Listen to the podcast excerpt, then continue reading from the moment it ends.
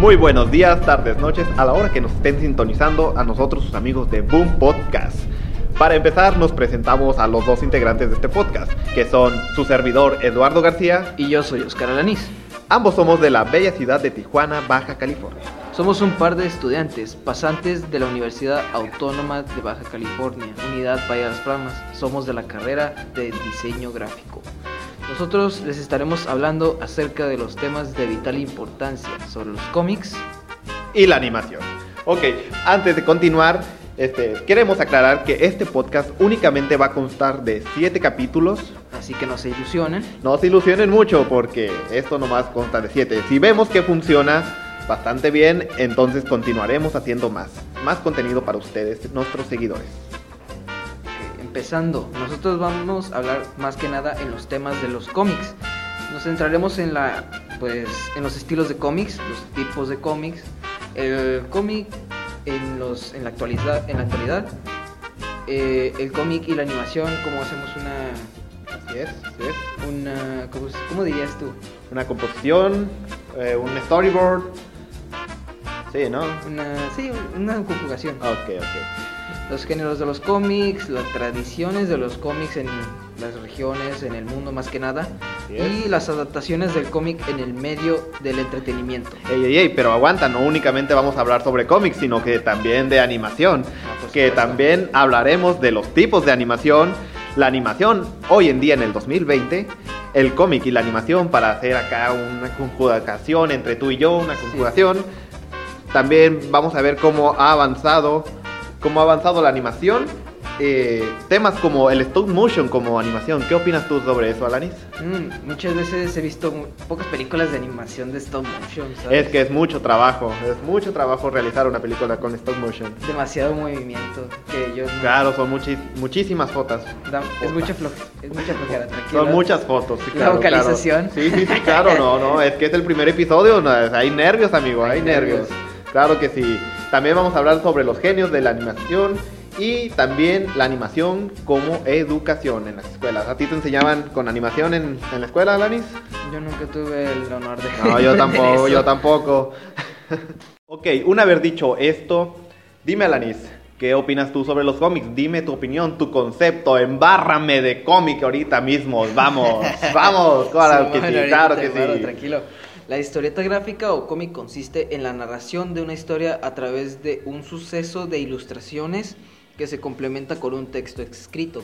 Esto ya serían los globitos que siempre vemos que Las leemos. oman- onomatopeyas, ¿no? Ok, onomatopeyas, viñetas, cualquier nombre. es- Bueno, el autor, el autor de un cómic organiza la historia que quiere contar distribuyéndola en una serie de espacios, recuadros llamados viñetas, que es la que estábamos hablando hace rato. Ok, El texto escrito suele ir encerrado en lo que conocemos como globo o bocadillo, que sirve para integrar las viñetas en el discurso o pensamiento de los personajes y el texto del narrador.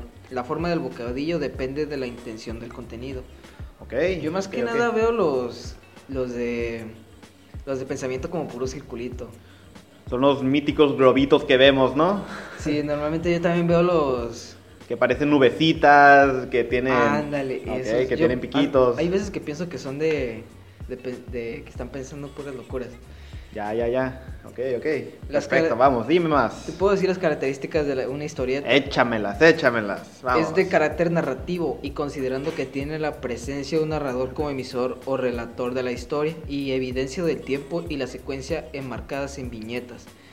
Esto es una de las características más representativas, que siempre tiene que haber un texto, una historia, trasfondo y, claro, pues las ilustraciones que Eh. te orienten a cómo va la escena. Ok, ok, esto lo vemos en todos los cómics, ¿no? Si alguna vez has leído cómics tú. Claro que sí, he leído varios cómics de DC, Marvel, pero no, no sé si cuentes, no sé si entre en los cómics, pero he leído mangas, dime, ¿el manga también cuenta como un cómic? Sí, eso cuenta uno de los tipos del cómic, pero eso ya lo haremos en el siguiente episodio. Ah, ok, ok, ok, Podcast. perfecto, perfecto. Lo que te acabo de decir es un término ya, un rango general de todo en cómic en sí. Pero tú, ¿qué me puedes decir sobre lo que es la animación? La animación, ¿quieres que te embarre de animación, eh? Pues claro, Como claro. tú me acabas de embarrar de tus cómics. Ok, muy bien. En el mundo multimedia, El audio y el video queremos decir que la animación nos referimos a lo que conocemos popularmente como dibujos animados, ¿ok?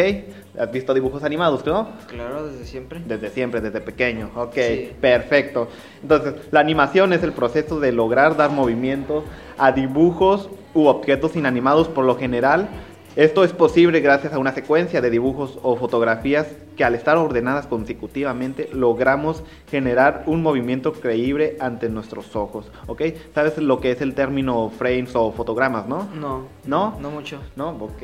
Ok, pues mira, un frame o fotograma son secuencias de imágenes seguidas consecutivamente, como te había comentado. Este, se puede decir con el tipo de animación que es stop motion, son fotos. Cada foto es un pequeñísimo movimiento que hace para complementar lo que es la animación.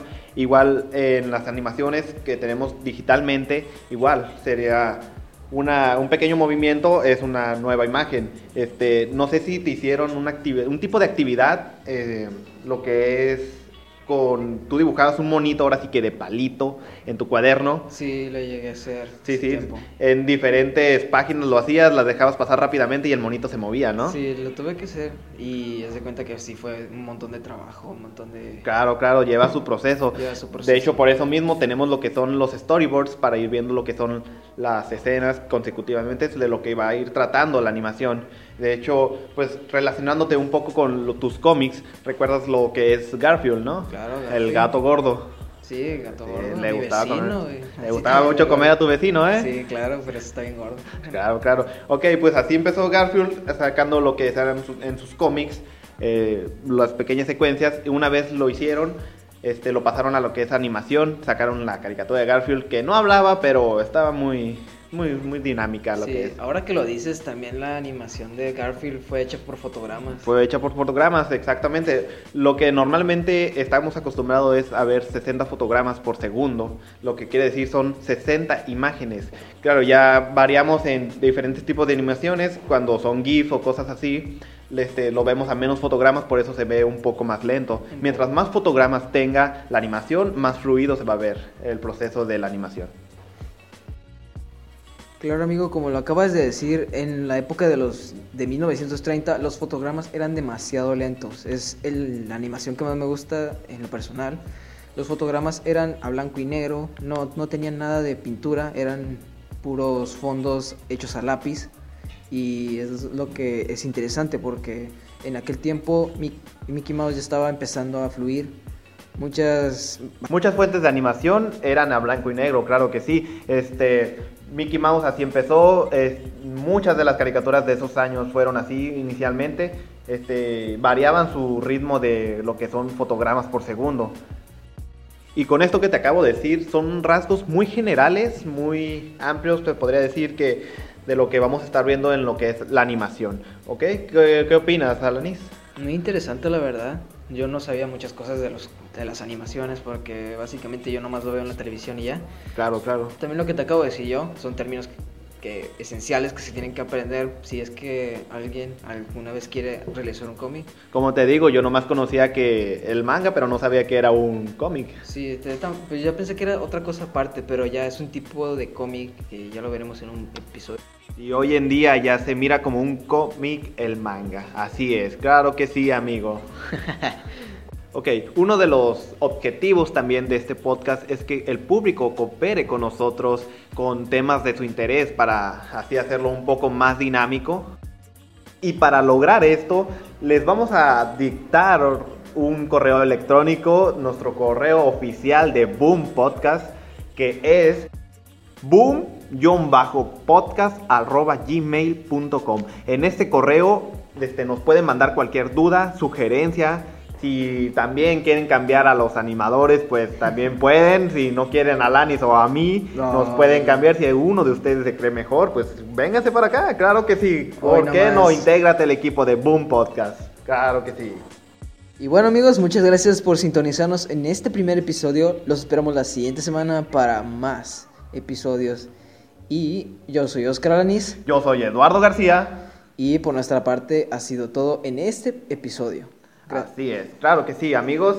Los esperamos la siguiente semana, como acaban de escuchar. Y gracias por escucharnos. Y recuerden, La clave del éxito. es la chispa. Así es.